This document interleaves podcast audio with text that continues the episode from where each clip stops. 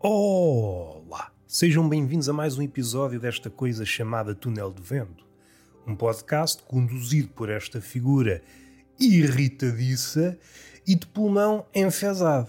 Não tenho fogo para me alongar em grandes prosas, numa prosa açucarada e fazendo uma espécie de homenagem a Duchamp, esse sacaninha que não passa de moda, ele fez uma coisa poucas vezes relembrada muitas vezes é relembrado por ser o mestre disto tudo, da arte contemporânea, o artista mais torrencial, não é a palavra. Não é que ele tenha produzido obra em barda, hum, mas também não anda longe da verdade, se considerarmos as várias etapas por onde passou, os vários suportes que testou, mas mais do que isso, é provavelmente o artista mais fecundo no que toca a passar às novas gerações entendimentos ou falsas percepções. Iríamos beber quase aquelas linhas de Bloom no seu livro Angústia de Influência, de uma forma direta ou indireta, as gerações mais novas dos artistas contemporâneos,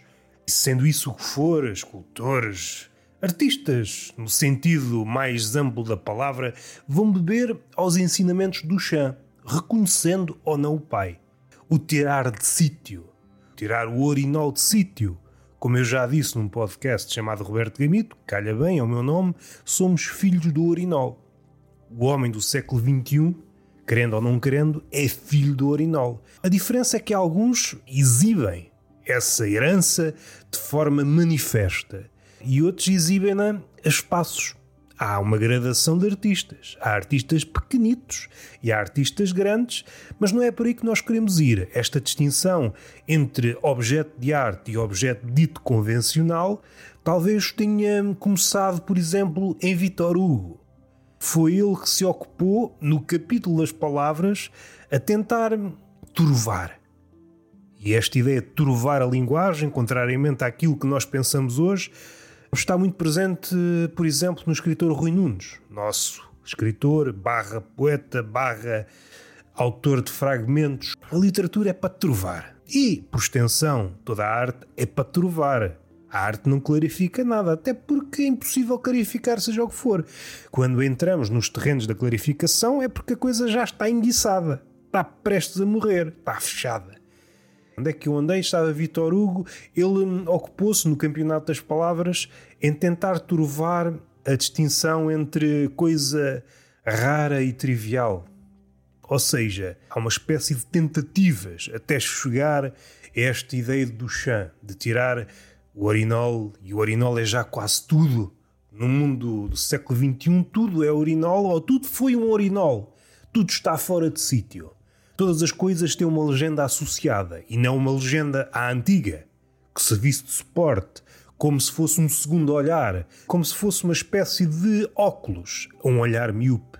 Hoje a legenda é sacanita, acrescenta à imagem ou desfigura, ou o seu contrário. Isto não é um cachimbo. Duchamp é importantíssimo. Era pai que eu queria ir, perdoe-me este prelúdio. Duchamp tem um episódio em que tinha dentro de uma gaiola aquilo que muitos pensavam ser cubos de açúcar. E esta ideia já é engraçado, engaiolar cubos de açúcar. Só que, na verdade, ao pedir para pegarem na gaiola, as pessoas ficaram surpreendidas com o peso. Ora, na gaiola não estavam cubos de açúcar, estavam cubos de mármore. Duchamp não olhou a despesas e mandou cortar o mármore com o tamanho de cubinhos de açúcar. E esta ideia é muito curiosa. Esta ideia fascinante é porque estamos a dois passos de pôr os cubos de mármore num café ou num chá, para quem gosta, para quem gosta.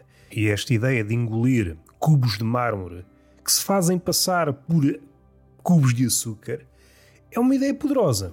É a nossa percepção em relação às coisas. Pensamos que estamos a comer ou a digerir coisas doces, quando no fundo estamos a engolir peça por peça, cubinho por cubinho, a nossa morte. No fundo, engolimos o nosso túmulo, peça a peça. E daí que o homem esteja cada vez mais gelado, porque está a engolir, cubinho a cubinho, a sua sepultura. E daí a importância do chá. Este lado da subversão que está moribundo. É uma subversão mansa, bem engaiolada, para retornar a do chá, mas pelo lado mais manso.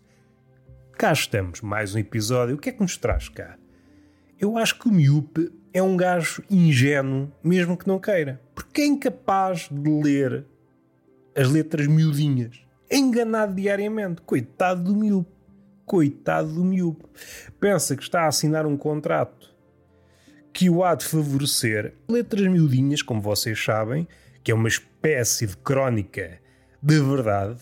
Se pensarmos poeticamente numa carta de alforria, não indo ao detalhe não pensando factualmente, utilizando a carta da alforria como uma metáfora. Uma carta que dissesse ao escravo: opa, estás livre. Mas, se transportássemos essa carta de alforria para o século XXI, essa carta certamente teria um rio de letras miudinhas. O que é que sucede? Ainda que a letra gorda a letra gorda é uma letra fantasiosa, é uma letra para atrair. A letra gorda, a parangona, é o engodo é a letra que nós procuramos. Uma tragédia empolada, seja um doce também magnificado, porque nós somos atraídos pelo doce e pelo amargo. Mas é sempre algo magnificado, maior do que é. Caso contrário, não nos atrairia. Mais abaixo estão as letras miudinhas. Como vocês sabem, a verdade, a ser alguma coisa, é escrita em letras miudinhas. Ora, o miúpe está lixado. O miúpe pensa que o mundo é só parangonas. É amigo do sensacionalismo. Certamente faz falta um gráfico para perceber o número de vezes que o miúpe é enganado e a pessoa que vê normalmente, sem problemas de visão, para perceber se há uma relação direta. E às tantas percebíamos, ah, são ambos enganados porque vivemos no século XXI e mesmo dotados de uma visão razoável, não temos tempo para passar cartão às letras miúdas. A letra miúda, se pensarmos na letra miúda enquanto organismo vivo, então desprezamos-las. Alguém se dá ao trabalho de escrevê-las e são ignoradas. Faz lembrar quase poesia, poesia hermética, ou poesia dita nos moldes atuais, esquecendo aquela de afagar o ego. A poesia digna desse nome, a poesia maiúscula ou minúscula para lembrar o Sr. Cummings, o senhor, porque há poetas que escrevem só em minúsculas e nada a dizer, e já me perdi. Abri várias caixas e fui abrindo, e fui abrindo, e fui abrindo, e fui abrindo, e fui abrindo. Podemos estar a perder um belo poema, uma bela prosa. E falando em prosa poética, tinha esta ideia, mas ainda não tinha conseguido formular bem. Acho que finalmente começa a achar, salvo raras exceções, e muito poucas. Se pensar atualmente, então, não sei, não sei quantas. Acho que dois dedos são suficientes para destacar os exemplos. A prosa poética cheira-me sempre a uma imitação barata dos cantos de Maldoror.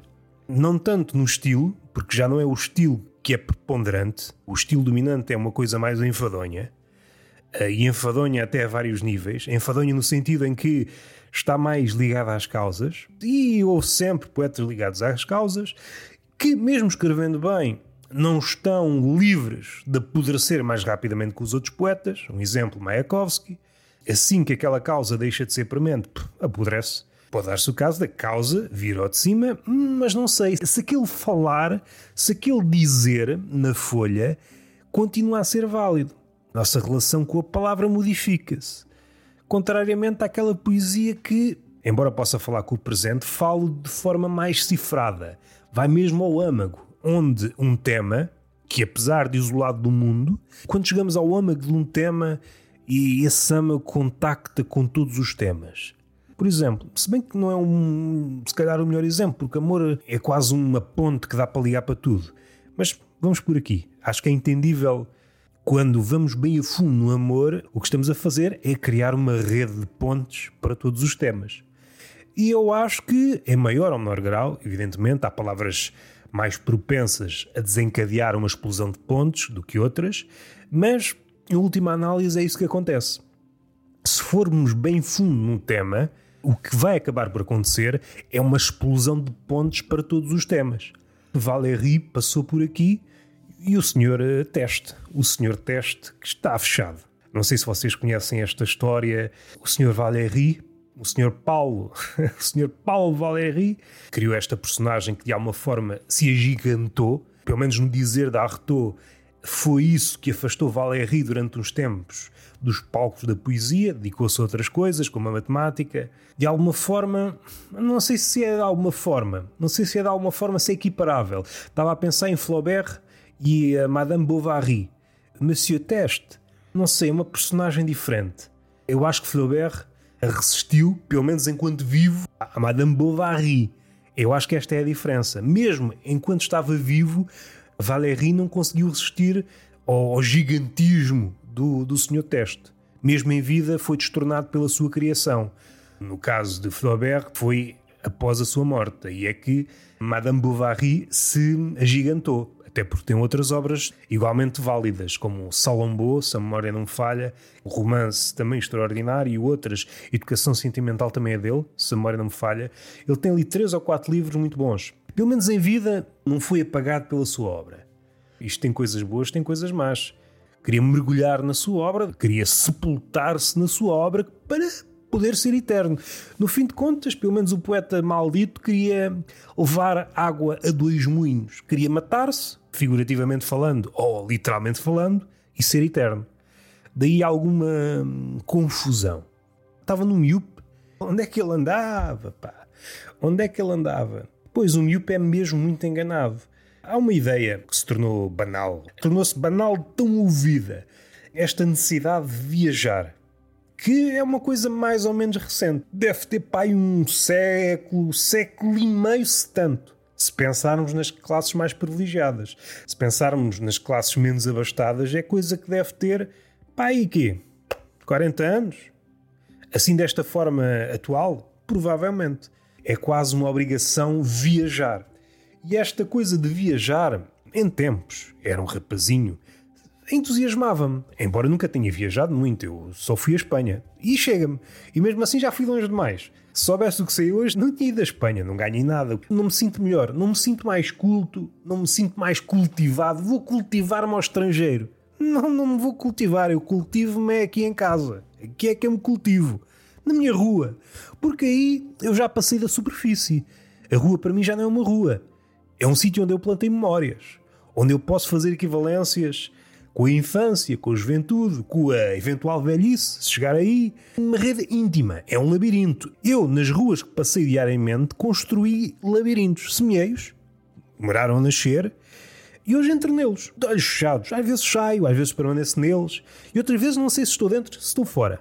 No estrangeiro, é pá, é só uma coisa de passagem. Ver as coisas turisticamente é um oxímoro não é ver, é passar pelas coisas. E a mesma coisa hum, sucede nas relações humanas. Relacionarmos-nos turisticamente não é bem relacionarmos. Uma ideia que já foi alcançada por muita gente e com cabeça para tal. Às vezes há aquelas ideias que chegam a cabeças que não são o poiso ideal para elas, e daí que tenham que partir para outra cabeça. Por exemplo, Kant. Há muitas figuras, e de cabeça bastante madura, uma cabeça que permanece aí, que não andaram assim por lado nenhum. Andaram pelo seu quarteirão. No essencial, tudo é igual. Só precisamos de um homem para descrever a humanidade. Se olharmos bem, se mergulharmos no olhar de um homem, conseguimos ver todas as possibilidades. Se jogarmos um homem, e isto pode ser quase, sei lá, metaforicamente falando também, que a metáfora pode alargar a casa de espelhos até à vertigem, mas literalmente falando, quando atiramos um homem para uma casa de espelhos, sim atirado, porque era contra vontade, ai, não quero, o que é que me vais fazer? Uma experiência poética. Talvez humorística, depende dos meus apetites. Atiro o homem para o centro de uma casa de espelhos e cada espelho, e aquele aparato de espelhos, apresenta-nos uma quantidade enorme de variações daquele homem. Reflexos. É preciso não esquecer que é apenas o reflexo. O espelho fala connosco com pouco vocabulário. Cabe-nos a nós entender, entabular conversa com esse reflexo. Mas seja como for, esse homem é decomposto em vários reflexos. Há reflexos que nos encurtam. Esta é uma visão mais. não é pessimista, mais cínica. É mesmo cínica. Talvez nos devolvam a nossa real estatura. Quanto menor formos no reflexo mais real é a imagem do homem e outros que esticam a nossa imagem. Cada homem afeiçoar-se-á ao seu reflexo. Depende também da sua relação com o mundo. se acha que é mais do que é, se tem uma relação calorosa com a realidade e então escolherá o reflexo que mais se adequa com a sua verdadeira estatura, uma relação venenosa com a sua estatura pode apegar-se mais a uma dimensão pequena, é quase uma psicanálise sem precisar do Sr. Freud. Só precisamos de atirar um homem para uma casa de espelhos e ter um poeta. Um poeta que se digne a escrever versos, que é mesmo assim. Não é quase uma tautologia? Uma redundância? O poeta deve escrever versos? Hum, não sei. O poeta atual uh, gosta mais de outros fandangos. Isto a poesia é para quem sabe. Não é, não, é, não é por aqui que nós queremos ir. Não é por aqui que nós queremos ir. Os tempos das vanguardas já foram. Já passou o cubismo, o dadaísmo, o surrealismo, todos os ismos que vocês possam imaginar, já houve batalhas entre eles, eh, discussões sobre os pais, quem pariu o quê, quem é grande, quem é pequeno, adoração, isto é infinito, afinal não é, isto veio para ficar e morre amanhã. Todas estas coisas que ocuparam o homem dito artista no século XX, sobretudo ali um, ehm, nos períodos das grandes guerras, um bocadinho antes, um bocadinho durante, depende. Alguns poetas também estiveram em guerra e ao sair da guerra, alguns nunca de lá conseguiram sair, mesmo vivos, nunca de lá conseguiram sair. A guerra perturbou-lhes a veia poética e outros viraram costas e tentaram uh, criar uma vedação que os impedisse de hum, ruminar aquele inferno.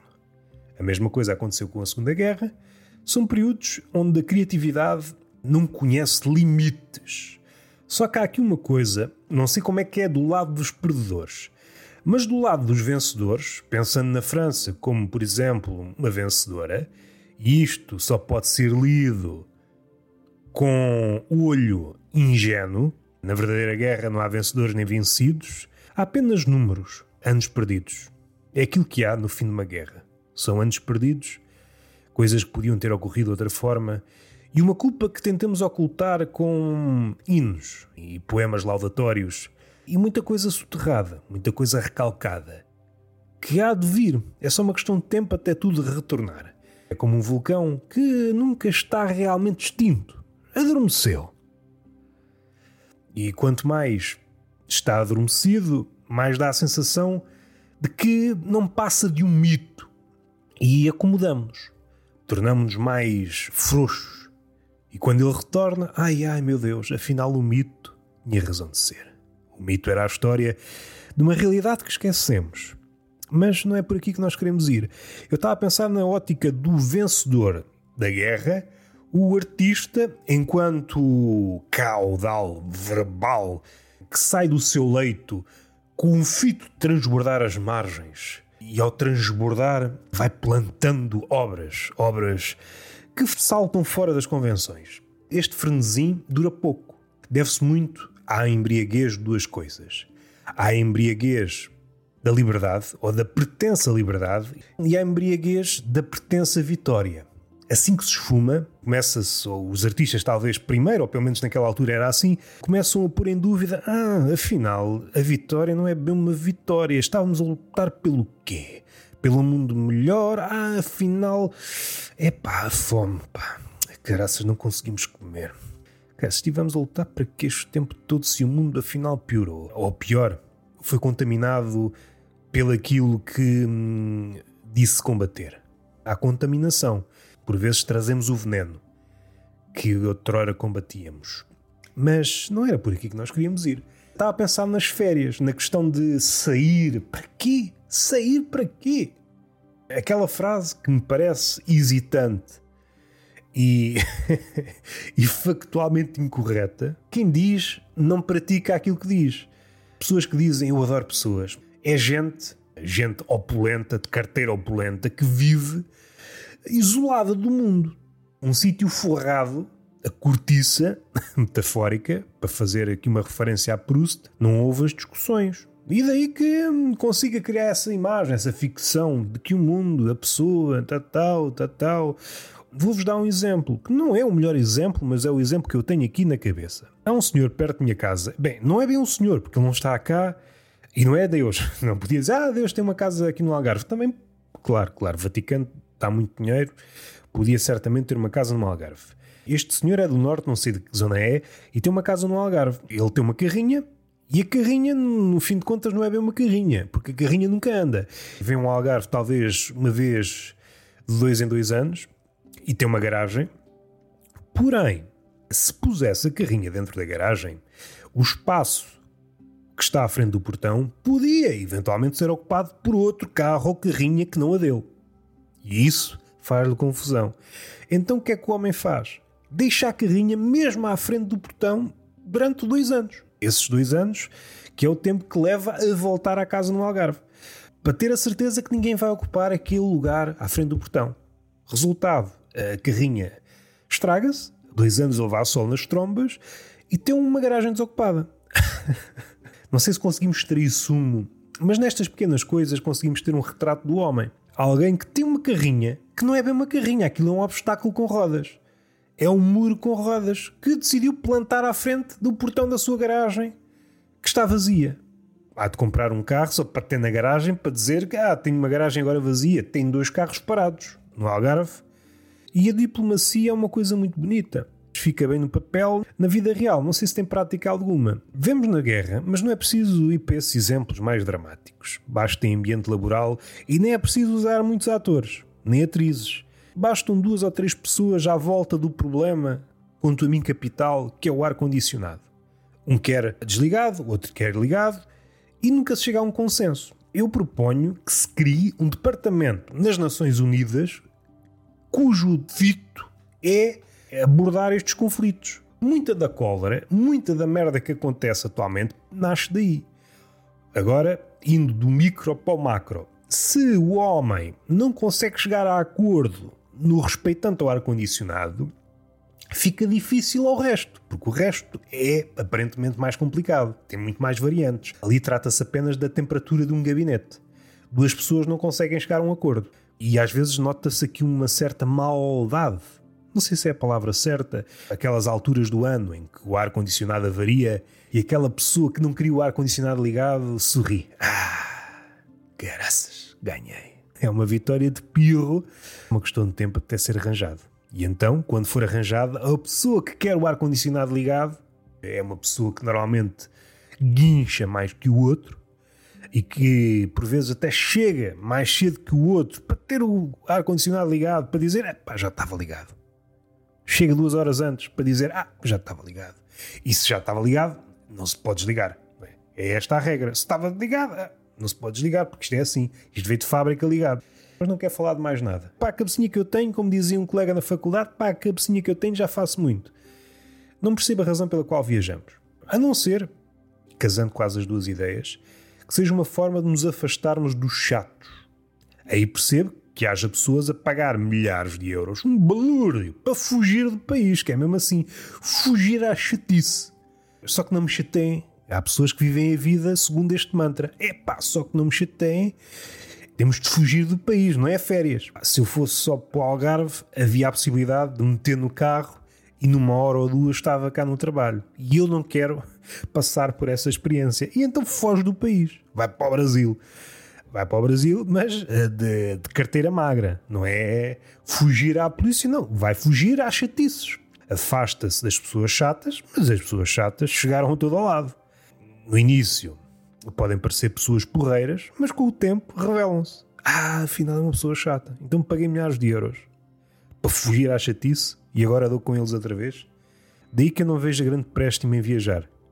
O que importa realmente são as pessoas Estou a brincar.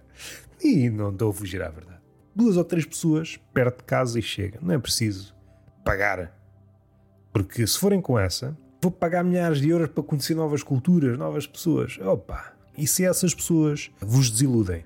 Será que dá para pedir o dinheiro de volta? Paguei uma viagem para o Peru. Epá, são, são exatamente as mesmas pessoas. Eu tentei fugir delas e encontrei-as aqui, com outras caras. É por isso que eu evito viajar. Já para não falar do ato de viajar é chato, cansa. Eu gosto de viajar, não me estou a contrariar, eu gosto de viajar, mas for a andar. Gosto de ir até, até me cansar, mas a andar. Se eu conseguisse andar, por exemplo, até a Alemanha, podia viajar até a Alemanha. Agora, ir de autocarro, uma pessoa vai toda torcida e eu não estudei para contorcionista. E não me quero chatear. Uma coisa é uma chatice momentânea. Ah, vai para o caralho, não sei o quê, e cada um vai à sua vida. Outra coisa é filho da puta durante 3 horas de viagem. Isso desgasta uma pessoa. Não há nada de bom a tirar de uma viagem. Nós hoje temos uma ideia do que é que nos espera do outro lado. E entretanto que o microfone aqui, até o microfone se deixa dormir. Não sei que episódio foi este. Tentei exteriorizar alguma coisa que estava cá dentro. Cá dentro de onde? Não faço. Beijinho na boca, palmada pedagógica numa das nádegas e até à próxima.